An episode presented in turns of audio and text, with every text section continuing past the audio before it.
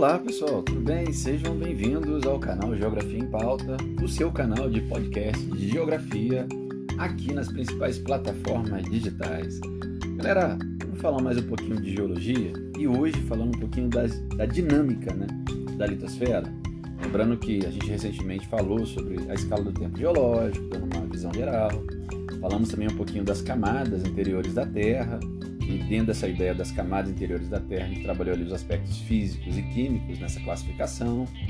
E dentro disso, hoje a gente vai trabalhar agora as teorias que falam sobre a movimentação da litosfera. Lembrando que, de acordo com critérios químicos, a gente chama de crosta, de acordo com critérios, critérios físicos, a gente chama de litosfera. E a litosfera é um pouquinho maior do que a crosta, porque considera ali uma parte superior ali do manto, tá bom? Mas isso você pode ouvir, lembrando lá no outro podcast que fala sobre as camadas interiores da Terra. Hoje a gente quer falar sobre as dinâmicas, a dinâmica que acontece na litosfera. No início do século XX, o geógrafo e meteorologista, o meteorologista o alemão Alfred Wegener, tá galera? Ele viveu entre 1880 e 1930. Ele propôs a teoria da deriva continental, uma teoria que de início não foi aceita, né?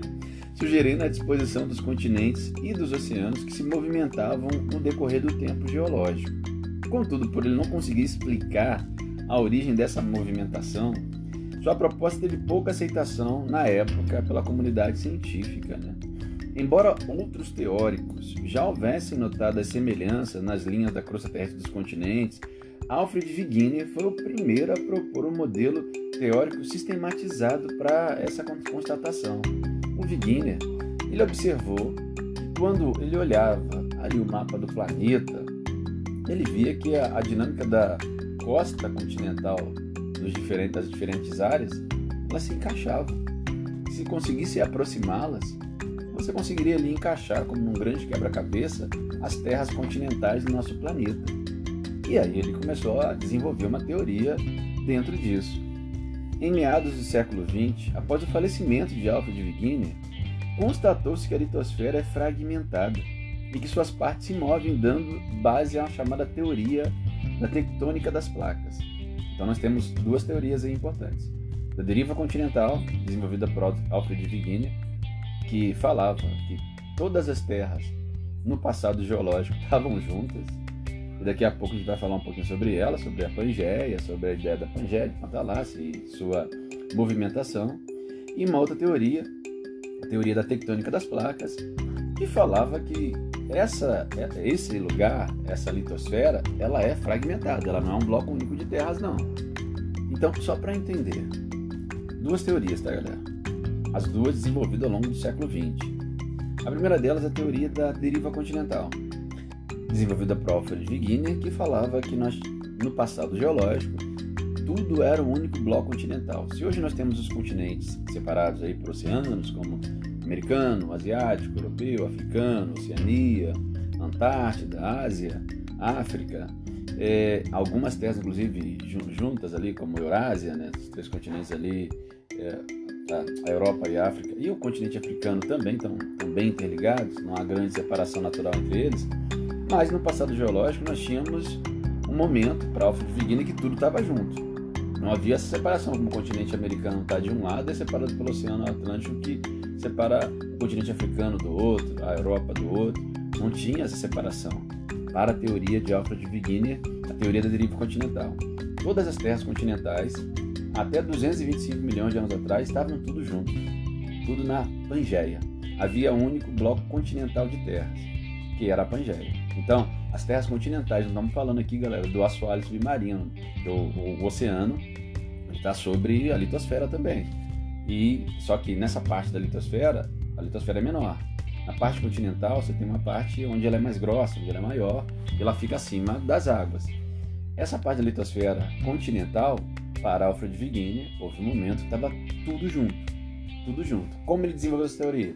Observando o recorte das costas continentais, dos, das costas dos continentes, melhor dizendo, e também, do, do ponto de vista geológico, o fato de tipos de rochas, blocos rochosos estarem que compunham a mesma estrutura no passado geológico estarem separados por milhares de quilômetros, espécies vegetais e animais que hoje a gente encontra em diferentes áreas, por exemplo, da, da América do Sul, do continente africano, principalmente da parte mais ao sul do continente africano, na Antártida, na Austrália, é, na, na, na, na, Índia, e em climas bem diferentes, você ter tipos de vegetação e animais que são os mesmos.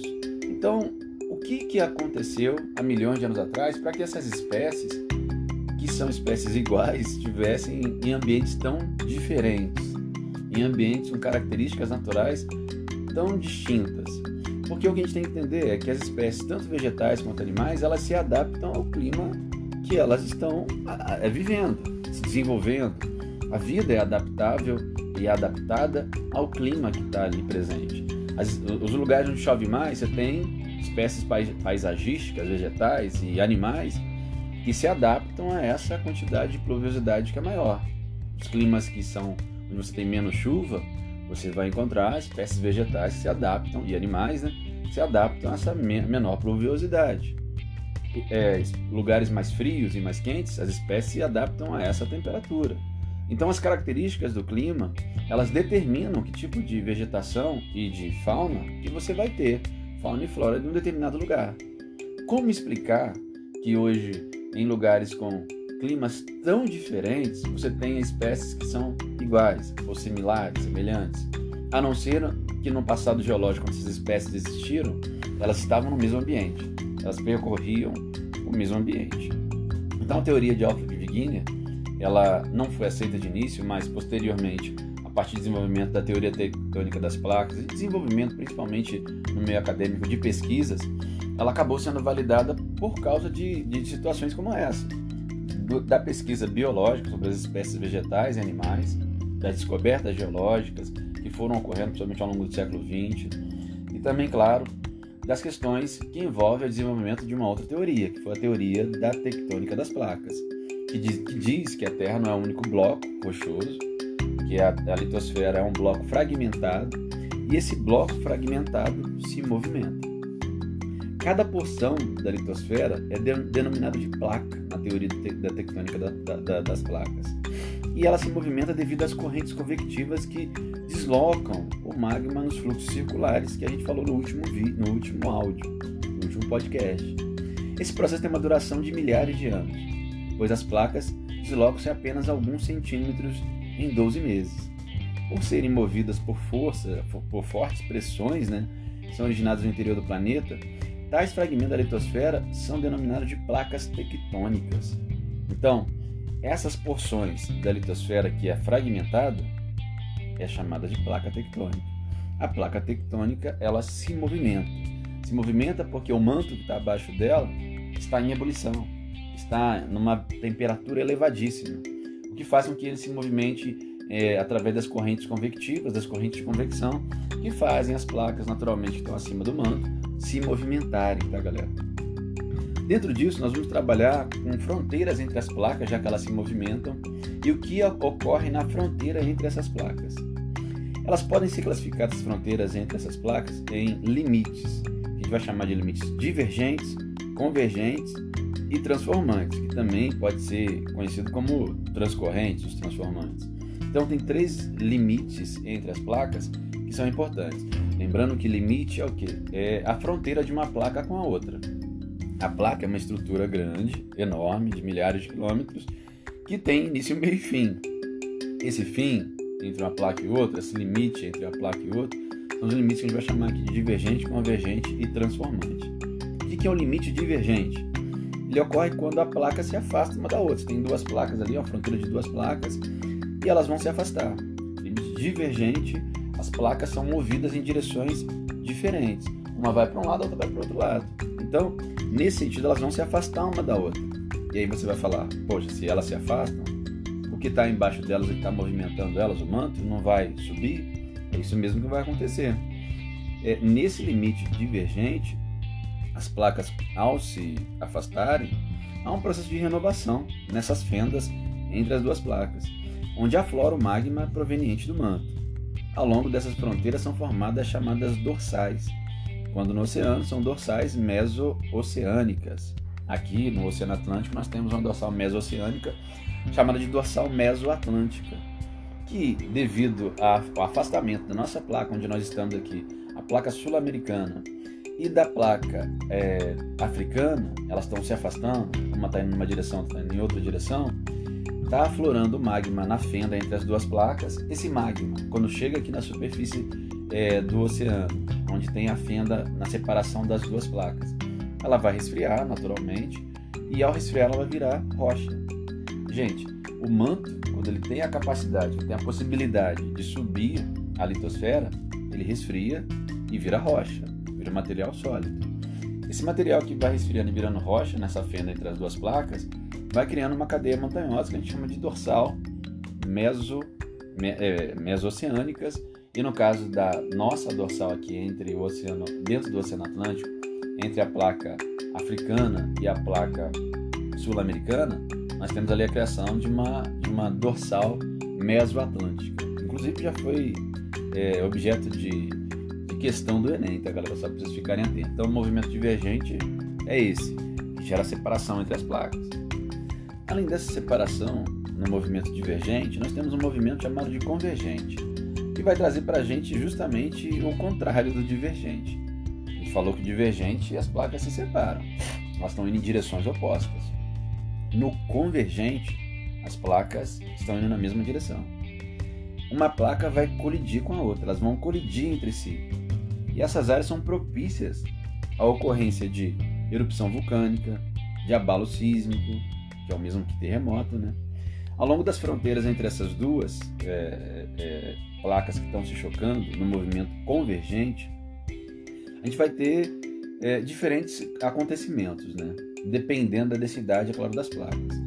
Quando as placas elas têm densidade semelhante, elas vão se colidir, uma delas vai ser soerguida, formando, formando cordilheiras. Tá? Então, tem placas ali com densidade semelhante, não estou falando que a densidade é igual, é semelhante. Ao se colidirem, uma é soerguida, uma é levantada, isso vai formar cordilheira. Nesse sentido, quando há esse soerguimento do, do relevo e a formação de cordilheiras, nós temos aí os lugares mais altos do planeta, como a Cordilheira dos Andes, uma importante cordilheira do, aqui no continente americano, e a Cordilheira do Himalaia, aqui, onde você encontra os lugares mais altos do mundo. Nesses lugares, devido ao soerguimento do relevo, nós temos um relevo que está levantando-se a cada dia e está aumentando. Pode dizer que essa região, cada dia que passa, ela se torna mais alta. E ali a gente tem um movimento de choque de placas que levanta o relevo. Então, galera, porque as placas têm densidade semelhante, elas vão colidir e uma vai soerguer, vai ser soerguida, ser levantada lentamente, criando formas de relevo que a gente chama de cordilheiras. Essas formas de relevo também são consideradas, são chamadas né, de dobramentos modernos. É o que está acontecendo agora, nesse momento. Os dobramentos modernos são os, os, o fenômeno que gera as cordilheiras. E é pelo choque, pela convergência de duas placas, uma batendo de frente com a outra. Quando as placas têm densidade diferente, quando elas colidem no movimento convergente, a mais densa mergulha sobre a outra formando uma fossa no relevo submarino, enquanto na crosta continental ergue-se uma cordilheira vulcânica. Esse processo é chamado de subducção.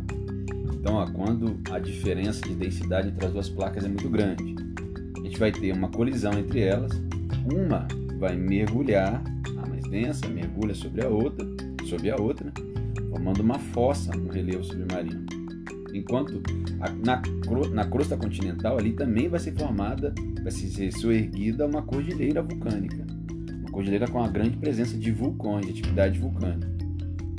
Esse processo, onde você tem as duas placas se chocando, uma mergulhando inclusive no manto e soerguendo a outra, criando ali é, cordilheiras vulcânicas, você tem ali um processo de subducção. A placa que nas duas placas, uma das placas vai mergulhar inclusive no manto e vai naturalmente é, vou, é, ficar no estado líquido ao longo do tempo, tá galera? Mas ao mergulhar no manto, ela só ergue a outra, porque elas têm densidades diferentes e acaba acontecendo isso. E esse erguimento também traz a possibilidade da formação de cordilheiras. Isso, então, a gente tem um limite de choque de placas, é um evento importante, que é a criação de atividade vulcânica, né? vulcões são criados a partir desse choque de placas. E, gente, nós estamos chocando, vai haver um abalo nessa, nessas estruturas. Vão ser liberadas energias. E essa energia, desse toque, desse choque, dessas placas, é chamado de terremoto. Quando acontece no mar, pode gerar um tsunami, também chamado de maremoto. Quando acontece no continente, pode, ser, pode gerar abalos sísmicos, terremotos de grandes proporções, que podem inclusive destruir, trazer perdas humanas, materiais. Algumas áreas do globo, onde você tem o choque de placas, você tem atividade de terremoto de abalo sísmico constante. E no próximo podcast a gente fala um pouco sobre isso. No próximo, daqui a dois podcasts, a gente fala um pouco sobre isso, porque a gente ainda tem que falar sobre a questão das rochas no próximo podcast. Nos limites transformantes. Quando o deslocamento de placas ocorre em sentidos paralelos, resulta num, num, num movimento de um limite conservativo no qual as duas placas elas não se colidem frontalmente nem se afastam, mas há um atrito entre elas horizontal. Ao longo dessas fronteiras surge um relevo baixo e irregular. Inclusive, se a gente tem um limite transformante, uma falha, que normalmente esse limite entre as duas gera uma falha, muito conhecida que é a falha de San Andreas, ou San Andreas, como alguns gostam de falar lá nos Estados Unidos. E, e até a gente, eu recentemente vi um filme que vale a pena, vou deixar como dica aí para vocês poderem é, ver, Terremoto, a falha de San Andreas, ela é até de 2014, coisa e tal, até alguns atores bem conhecidos e tudo mais, e fala sobre o que pode acontecer num grande terremoto acontecendo nessa falha de San Andreas. Então, é um limite ali transformante. As placas não vão chocar de uma de frente com a outra e nem vão se afastar. Quando dá choque é uma convergência, um limite convergente. Quando se afastam, é um limite divergente. Elas vão se tocar, se atritar lateralmente. Elas estão é, em direções é, se movendo, né, as duas placas, mas há um toque entre elas, há um choque, um atrito entre elas horizontal. Uma está paralela à outra. E isso também pode gerar e é natural que gere também terremotos, tá, galera? Existem diferentes lugares no mundo onde isso ocorre. Então, só para deixar claro, na aula de hoje nós falamos sobre a dinâmica litosférica, com a teoria da deriva continental, a teoria lá desenvolvida por Alfred Wegener, a teoria que fala da Pangeia, inclusive, que a Pangeia se fragmentou ao longo do tempo, é, só tinha no passado geológico um, um, um grande continente, que era a Pangeia, um grande oceano, que era a Pantalassa. Aquilo, devido à movimentação das placas tectônicas, inclusive, gerou a separação da Pangeia ao longo de, de 200 milhões de anos para cá, levou a criar Gondwana e Laurásia, dois supercontinentes que vão continuar se fragmentando até chegar ao que a gente tem hoje, é, a composição do que a gente tem hoje dos continentes distribuídos pelo mundo aí e dos oceanos, tá? A formação dos diferentes oceanos e tudo mais. Então, essa teoria da teoria da deriva continental, que não foi aceita de início, só foi aceita depois do desenvolvimento da teoria da tectônica das placas, lá pela década de 60, década de 70, desenvolve-se a teoria tectônica das placas que fala que o nosso, a nossa litosfera ela é fragmentada em grandes blocos rochosos chamados, chamados de placas tectônicas. As placas tectônicas elas são formadas é, de material rochoso, de rocha, e elas têm limite né, entre uma e outra. Esse limite entre uma placa e outra você pode encontrar limite divergente, onde elas se afastam, convergente, onde elas se tocam de frente, se chocam, porque elas estão indo na mesma direção, estão batendo entre si, elas estão indo em direções opostas, melhor dizendo, uma batendo de frente com a outra. E no limite transformante, elas estão paralelas uma à outra, se atritando, se tocando horizontalmente. E isso vai gerar alguns fenômenos para o nosso, nosso dia a dia, como terremoto, tsunami, vulcanismo, que a gente falará em outros podcasts, tá bom? Pessoal, quero agradecer a sua audiência, a sua paciência. Eu fico por aqui. Daqui a pouco a gente volta com mais um podcast do Geografia em Pauta, falando mais um pouquinho de geografia para o seu dia a dia. Muito obrigado e até daqui a pouco.